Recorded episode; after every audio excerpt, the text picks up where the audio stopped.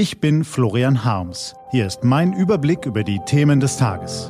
T-Online Tagesanbruch. Was heute wichtig ist. Montag, 30. März 2020.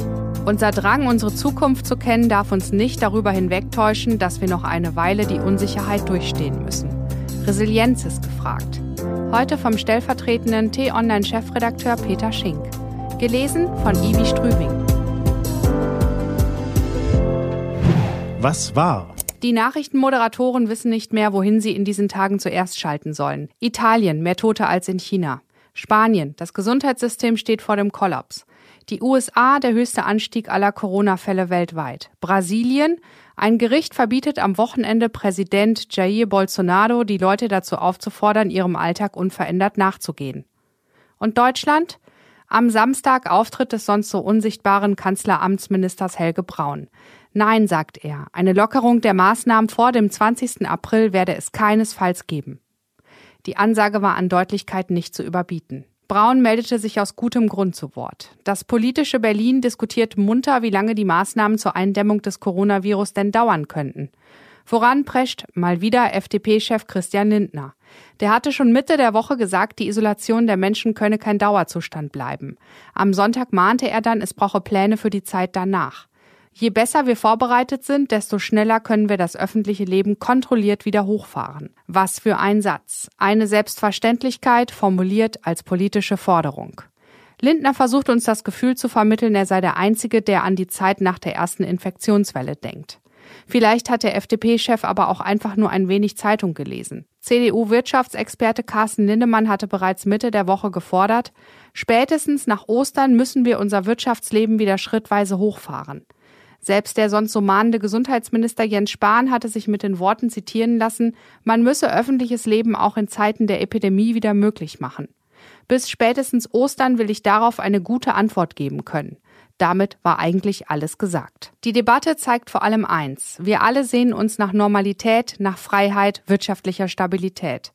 Im Moment vermitteln alle Nachrichten das Gegenteil. All das setzt uns unglaublich zu. Nur der FDP-Chef trifft mal wieder einen Ton, der klingt, als wolle er lediglich politisches Kapital schlagen. Natürlich ist es geboten, Pläne für eine Gesellschaft nach der ersten Infektionswelle zu entwickeln.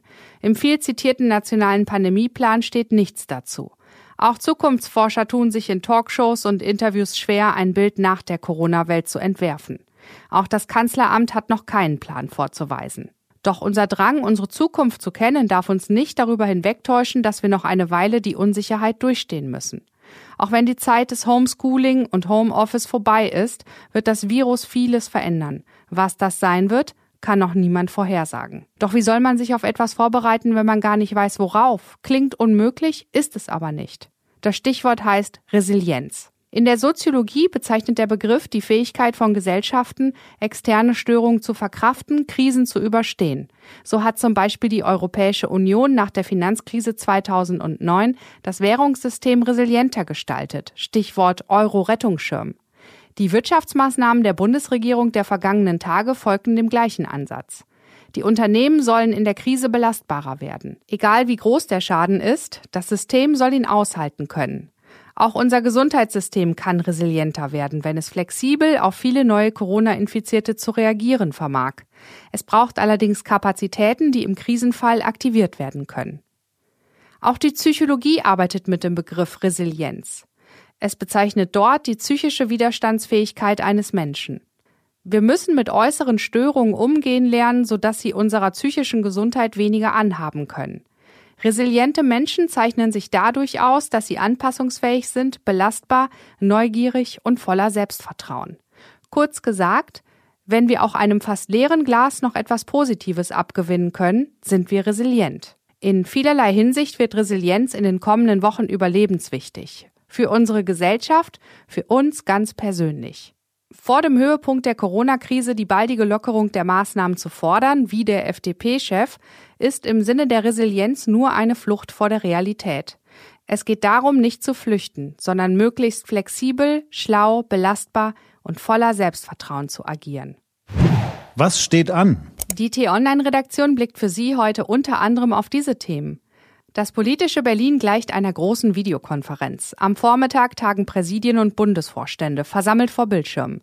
Um 8.30 Uhr tagt das CDU-Präsidium, eine Stunde später die Grünen, die Linkspartei um 11 Uhr und so weiter. Die anschließenden Pressekonferenzen folgen im gleichen Modus. In Bayern gibt es eine Vielzahl von neuen Bürgermeistern und Landräten.